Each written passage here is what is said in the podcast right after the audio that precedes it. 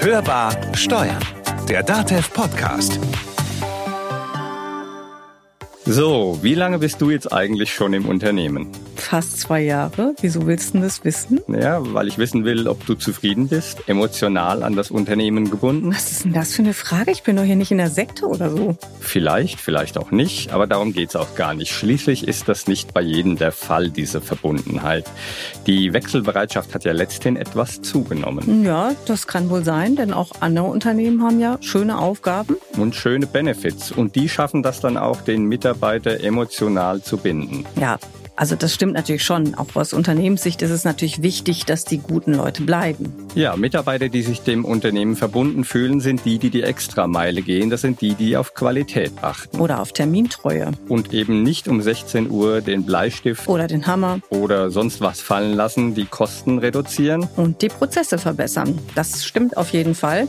Und dazu kommt, dass die Wechselbereitschaft der Mitarbeiter für Unternehmen richtig teuer werden kann. Denn sie können vakante Stellen nicht unbedingt leicht wieder besetzen. weil sie nicht qualifiziert genug sind. Naja, unter anderem. Auf jeden Fall stimmt, dass gutes Personal schwer zu kriegen ist. Dahinter steht ja der demografische Wandel unter anderem. Der sorgt auf jeden Fall für eine geringere Auswahl an Mitarbeitern. Das heißt für Unternehmen, wie wir ja schon sagten, die Guten müssen gehalten werden, sonst kann das ziemlich blöd laufen.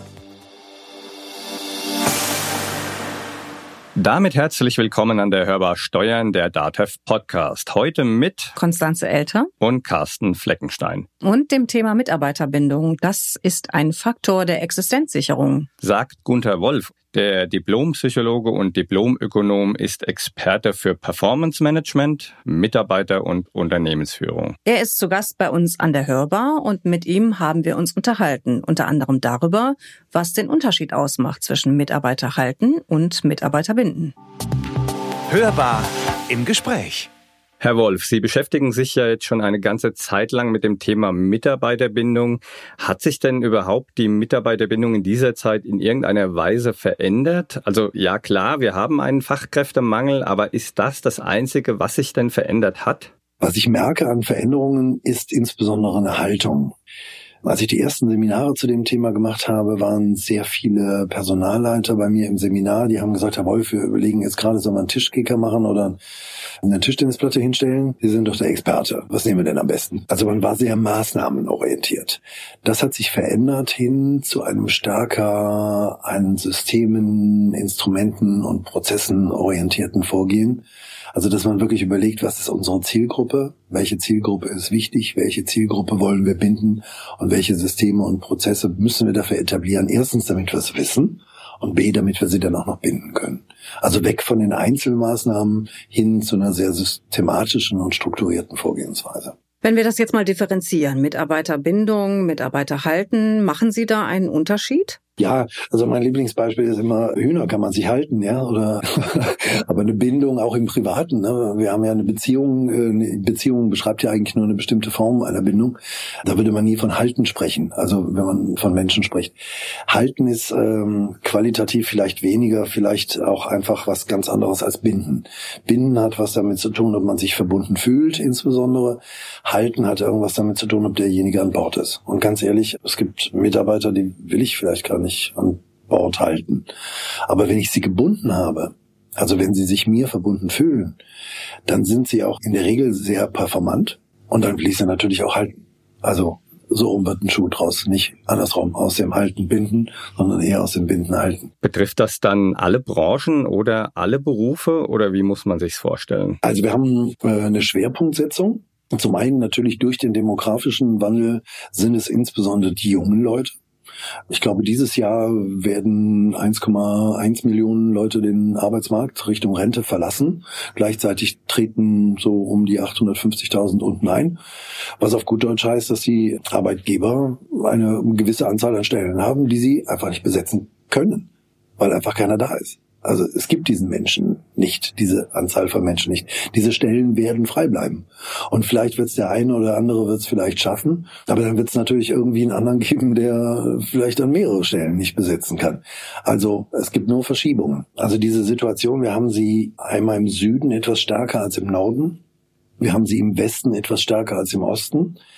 Wir haben sie in gewissen Berufsfeldern da, äh, also wenn Sie mit einem, mit einem Programmierer sprechen, beispielsweise ein Coder, der liest überhaupt keine Stellenanzeigen mehr. Also wenn er einen neuen Job sucht, dann sagt er in seinem Netzwerk Bescheid, dass er einen neuen Job sucht und dann wartet er was an Angeboten auf ihn zukommt. Also da braucht er keine einzige Stellenanzeige zu lesen. Tut er auch nicht. Pflegekräfte. Wir haben bekanntlicherweise Pflegemangel. Dann der demografische Wandel sorgt dafür, dass die fetten Jahrgänge jetzt erst noch kommen. Ich bin selber 64er Jahrgang, 1,5 Millionen Menschen ungefähr. Das sind Jahrgänge, wenn die ins pflegebedürftige Alter kommen, dann ist Pflegekräfte natürlich irgendwie ein Riesenthema. Auf der anderen Seite lässt die Automatisierung und auch die Digitalisierung ganze Berufe wegfallen. Also um welchen Mitarbeiter geht es den Unternehmen? Können Sie das noch ein bisschen konkreter fassen? Ja, es ging mir so um diese selektive Vorgehensweise. Also die Problematik ist, dass wir ja im Prinzip bei der Einstellung und bei der Beförderung und bei der Frage des Gehalts und bei allen möglichen Fragen selektiv vorgehen und machen Unterscheidungen zwischen den einzelnen Mitarbeitern. Wenn es aber um die Frage geht, Bindungsmaßnahmen, da kommt plötzlich immer die Gießkanne raus. Also warum auch immer, ne, das müssen immer alle Gleichbehandlungsgrundsatz, alle müssen gleich behandelt und alle müssen das Gleiche bekommen und so weiter. Und da plädiere ich enorm gegen. Wenn ich beim Einstellen selektiv vorgehe, wenn ich beim Befördern selektiv vorgehe, dann sollte ich auch beim Binden das nicht sein lassen sondern dann sollte ich mir die Leute, die ich sehr stark binden möchte, da sollte ich eben die Wurzeln entsprechend tief machen. Und äh, bei denen, die ich vielleicht nur so mittelmäßig bin, mache ich es eben nur mittelmäßig tief. Und dann wird es vielleicht auch welche geben, wo ich denke, na ja, wenn es zur Fluktuation kommt, was ja für Unternehmen nie so verkehrt ist, weil ja auch immer wieder neue Ideen, neue Gedanken reinkommen, dann doch bitte vielleicht bei den Mitarbeitern, ja, dann äh, mache ich dort die Wurzeln eben entsprechend weniger tief. Ja, also wenn ich das jetzt richtig verstehe, dann ist es falsch, wenn ich alle gleich behandle. Aber wo liegen denn da die Probleme? Die Gießkanne hat im Prinzip, also die Gleichbehandlung, immer alle müssen das Gleiche bekommen, hat drei Effekte. Effekt Nummer eins, ich vergraule vielleicht die besonders Guten, weil die kriegen genau das Gleiche wie die anderen auch. Und die gehen vielleicht zu Unternehmen, wo man ihre Leistung mehr wertschätzt als in dem Unternehmen. Zweitens, ich werfe Geld aus dem Fenster und drittens, ich mache es den Leuten, die vielleicht gar nicht so gut sind, denen mache ich es auch noch warm, weich und gemütlich, dass sie niemals von mir weggehen möchten. Also das ist das Selektive. Und das andere ist das Thema Individualisierung. Wenn ich sehr stark binden möchte, das wissen wir aus dem Privatleben, Bindung ist immer eine sehr individuelle Angelegenheit. Und dann muss ich denjenigen sehr gut kennen. Nur wenn ich den sehr gut kenne, dann kann ich mit den passenden Mitarbeiterbindungsmaßnahmen anfangen. Das kann eigentlich auch immer nur der direkte Vorgesetzte. Das kann man nicht im HR-Bereich ansiedeln. Im HR-Bereich, da könnte man sagen, okay, da ist vielleicht der Bereich angesiedelt mit den halb so tiefen Wurzeln und mit der Zufriedenheit. Aber wenn ich Begeisterung erzielen möchte, wenn ich jemanden also wirklich ganz fest binden will, dann muss ich ihn sehr genau kennen. Und das kann eigentlich in großen Unternehmen zumindest nur der direkte Vorgesetzte machen. Wenn wir jetzt mal bei dem direkten Vorgesetzten bleiben, welche Maßnahmen kann der denn anwenden, von denen er weiß, dass die die besten Wirkungen erzielen? Gibt es da vielleicht Untersuchungen zu? Also es gibt eine ganze Menge Untersuchungen. Das Witzige an der ganzen Sache, ich habe ganz viele Untersuchungen gefunden und der eine sagt irgendwie, betriebliche Altersvorsorge ist irgendwie unheimlich wichtig und bei dem anderen natürlich das Gehalt ist irgendwie unheimlich wichtig und Parkplätze sind unheimlich wichtig und vielleicht sind auch die äh, Bürohunde sehr wichtig und Grünpflanzen sind sehr wichtig. Also meine Empfehlung wäre immer, glauben Sie nichts. Glauben Sie nichts und fragen Sie. Also es, es gibt doch nichts Einfaches. Ich habe doch die Zielgruppe im Haus. Wenn ich die Zielgruppe von guten Mitarbeitern im Haus habe, was liegt denn einfach näher, als zu denen hinzugehen und die zu fragen? Und wenn ich sie frage, dann kann ich ja zumindest Zufriedenheit erzählen. Und im Moment ist es tatsächlich noch so, also ich stelle das irgendwie immer wieder fest, dass ganz viele Arbeitnehmer diesen, diesen sich drehenden Arbeitsmarkt noch gar nicht oder vielleicht auch nie ausnutzen werden. Ich bin eigentlich froh darüber, dass es so ist, sondern was wünschen die sich? Die wünschen sich Anerkennung, die wünschen sich Freiräume, die wünschen sich Wertschätzung ihrer Arbeit, die wünschen sich echte Aufmerksamkeit, dass jemand sie was fragt und dann auch der Antwort zuhört. Sie wollen beteiligt werden. Also ich meine, das sind ganz einfache Sachen, über die wir reden. Wir reden über das kleine Einmaleins der Führung. Und damit kann man also heute noch eine ganze Menge an Bindungsblumen abschießen. Bindungsblumen, das gefällt mir. Jetzt sind Sie ja auch Führungskraft. Wie machen Sie das in Ihrer Führungspraxis? Welche Bindungsblumen schießen Sie denn ab? Ja, also in meiner Führungspraxis muss ich dazugeben, das passiert mir auch ganz leicht, dass irgendwie gerade die Leute, die vielleicht an dem unteren Ende der Performance-Skala sind, dass die ganz viel Aufmerksamkeit von mir kriegen. Die saugen natürlich auch die Aufmerksamkeit. Die haben ständig irgendwelche Fragen und so weiter. Und dadurch ziehen sie sehr viele Aufmerksamkeit von mir weg gehe ich auf der anderen Seite mit den High-Performern um? Also wenn ich irgendwelche Sachen zu tun habe, Aufgaben zu erledigen haben, Projekte gemacht werden müssen, die sehr wichtig sind, wem gebe ich sie? Ich gebe sie dem High-Performer, weil ich weiß, da werden sie erledigt. Dann habe ich irgendwelche Sachen, die sind vielleicht nur so mittelwichtig, aber ja, irgendwie ja eigentlich auch wichtig, ne? So, wem gebe ich sie? Dem High-Performer. Also noch was oben drauf und noch was oben drauf und noch was oben drauf. Also der Low Performer bekommt von mir unheimlich viel Aufmerksamkeit, damit vielleicht auch eine Form der unbewussten Wertschätzung, während der High Performer bekommt auf der anderen Seite immer mehr Arbeit, immer weniger Freiräume, um sich selber einzubringen. Und am Ende verliere ich vielleicht gerade den, den ich nicht verlieren wollte, nämlich den, der mir diese ganze Arbeit abgenommen hat weil er hat auch keine Wertschätzung von mir bekommen, weil er hat es eben einfach immer gemacht. Ne, er hat es auch immer gut gemacht und so weiter. Ja, warum soll ich das sagen? Und dann gibt es ja auch viele Führungskräfte, die nach dem Motto vorgehen, irgendwie nicht geschimpft, schon genug gelobt. Ja, und dann kommt irgendwann der Punkt, wo der High-Performer vielleicht sagt, so jetzt ist, jetzt ist Schluss. Also jetzt mache ich nicht mehr mit. Tja, und dann hat man möglicherweise den wertvollsten Mitarbeiter im Unternehmen verloren. Wie können sich denn Führungskräfte davor schützen, in solche Fallen zu laufen? Ja, man muss es sich immer wieder bewusst machen. Also der Fisch fängt ganz oben an zu stinken. Ich nenne das ganze mitarbeiterzentrierte Erfolgskultur. Es geht natürlich alles auch nicht ohne Kunden, Logo. Aber es gibt ja auch Führungskräfte, die sagen, Kunde geht vor. Zielvereinbarungsgespräche ist ja auch so ein typisches Ding, ja. Die werden oder Mitarbeitergespräche, die werden immer wieder aufgeschoben, aufgeschoben, aufgeschoben, aufgeschoben, weil Kunde geht vor und Kunde geht vor und Kunde geht vor und Kunde. Vor was geht kein Kunde? Vor Mitarbeiter? Was ist das für ein Signal? Was gebe ich damit für ein Signal? Weil wenn der gute Mitarbeiter irgendwann nicht mehr da ist oder die gute Mitarbeiter nicht mehr da ist, dann guckt das Unternehmen in die Röhre, dann guckt die Führungskraft in die Röhre und der Kunde guckt auch in die Röhre, weil er nämlich die Sachen nicht gemacht bekommt. Also aus meiner Perspektive ist Mitarbeiterbindung mindestens auf die Höhe von Kundenbindung zu heben und damit Mitarbeiterzentrierung und Mitarbeiterorientierung genauso wie Kundenzentrierung und Kundenorientierung zu sehen. Wir sind alle auch dafür verantwortlich, es zu tun im Unternehmen. Wir sind alle dafür verantwortlich, dafür zu sorgen, dass die Mitarbeiter an Bord bleiben. Wenn das erstmal ins Bewusstsein muss, stellt sich damit die Frage, in wessen Bewusstsein muss das? Das ist nicht alleine eine HR-Aufgabe, eine Aufgabe, die im Personalwesen wahrgenommen wird. Viele Führungskräfte glauben das heute, ne? sehen das noch so. Das ist der Personalbereich mit seinen Maßnahmen und irgendwelchen netten Benefits und Parkplätzen und irgendwelchen lustigen Sachen. Der ist dafür zuständig. Aber die Führungskraft, das wissen wir aus allen Studien, ist der maßgebliche Fluktuationsfaktor. Es gibt keine Studie, in der nicht rauskommt, dass die Führungskraft der maßgebliche Fluktuationsfaktor ist. Wenn die Führungskraft der maßgebliche Fluktuationsfaktor ist, kann er auch der maßgebliche Verbleibsfaktor sein. Und deswegen, um Ihre Frage zu beantworten, ja, ich muss es mir einfach immer wieder bewusst machen, welchen Einfluss ich darauf habe. Und als Unternehmensleiter muss ich meinen Führungskräften klar machen, dass, ob sie Mitarbeiter binden oder nicht, dass das eine Führungskompetenz ist, die ich erwarte. Das kann ja auch noch in anderen Situationen wichtig werden, zum Beispiel dann, wenn das Unternehmen sich aus Kostengründen oder aus strategischer Motivation heraus umorganisiert.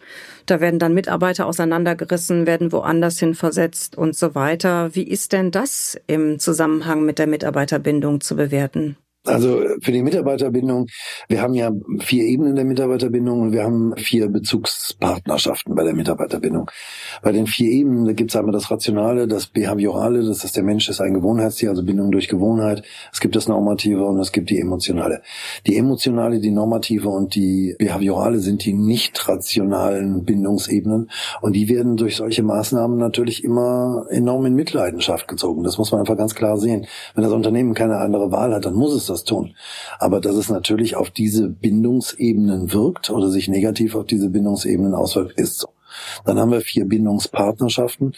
Das ist die Aufgabe, das ist das Team, das ist der direkte Vorgesetzte und das ist die Organisation als solches, das gesamte große Unternehmen, das große Ganze. Was bleibt bei solchen Umstrukturierungen über? Das große Ganze. Möglicherweise ist der Vorgesetzte weg, möglicherweise ist das Team weg, möglicherweise habe ich andere Aufgaben. Also auch wieder verliere ich von vier Bindungsfeldern oder vier Bindungspartnerschaften, kann ich drei möglicherweise dadurch verlieren. Ich laufe natürlich Gefahr, dass ich an der Stelle dann auch äh, gutes Personal verliere und die Mitarbeiterbindung eben entsprechend schlecht ist. Was kann ich vorher machen? Ich kann natürlich überlegen, wie zahle ich vorher auf die beiden verbleibenden Ebenen ein. Das wäre dann eben die Unternehmensbindung. Was kann ich machen, um den Menschen stärker an das Unternehmen zu binden? Das wäre dann die richtige Strategie, präventiv, um ja bei Umstrukturierungen oder aus Umstrukturierungen folgende Problematiken bei der Mitarbeiterbindung zu vermeiden. Und natürlich klar, die rationale Ebene bleibt immer noch, also die kalkulatorische. Ich kann versuchen, das Kosten-Nutzen-Verhältnis des Mitarbeitenden zu verbessern und dadurch dafür sorgen, dass er zumindest so lange bleibt, bis sich die anderen drei Bindungsebenen beziehungsweise anderen drei Bindungspartnerschaften wieder ausgeprägt haben. Ja, kümmern bleibt also wichtig, so wie die Sache aussieht, gerade in Zeiten von Umstrukturierungen. Damit vielen Dank für das Gespräch, Herr Wolf. Gleichfalls vielen Dank für die vielen netten, interessanten Fragen.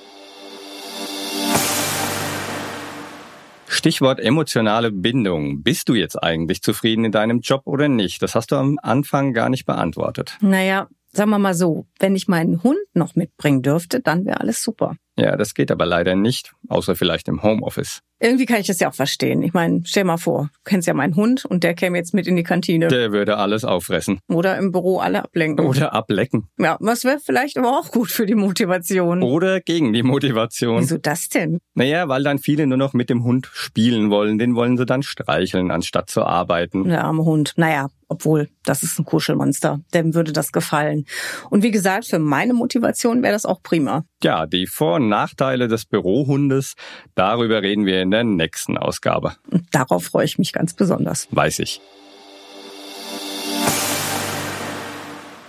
Das war Hörbar Steuern, der DATEV Podcast. Es hat Ihnen gefallen? Dann abonnieren, teilen, weiterempfehlen. Sie kennen das Prozedere. Und Sie kennen auch schon, wenn Sie uns was zu sagen haben oder ein Thema vorschlagen möchten, mit uns diskutieren möchten, dann schreiben Sie uns eine E-Mail an podcast.datev.de. Mein Name ist Konstanze Elter. Und mein Name ist Carsten Fleckenstein. Wir wünschen Ihnen eine gute Zeit. Bleiben Sie optimistisch. Und hören Sie wieder rein. Und haben Sie schöne Ferien. Hörbar Steuern. Der DATEV Podcast.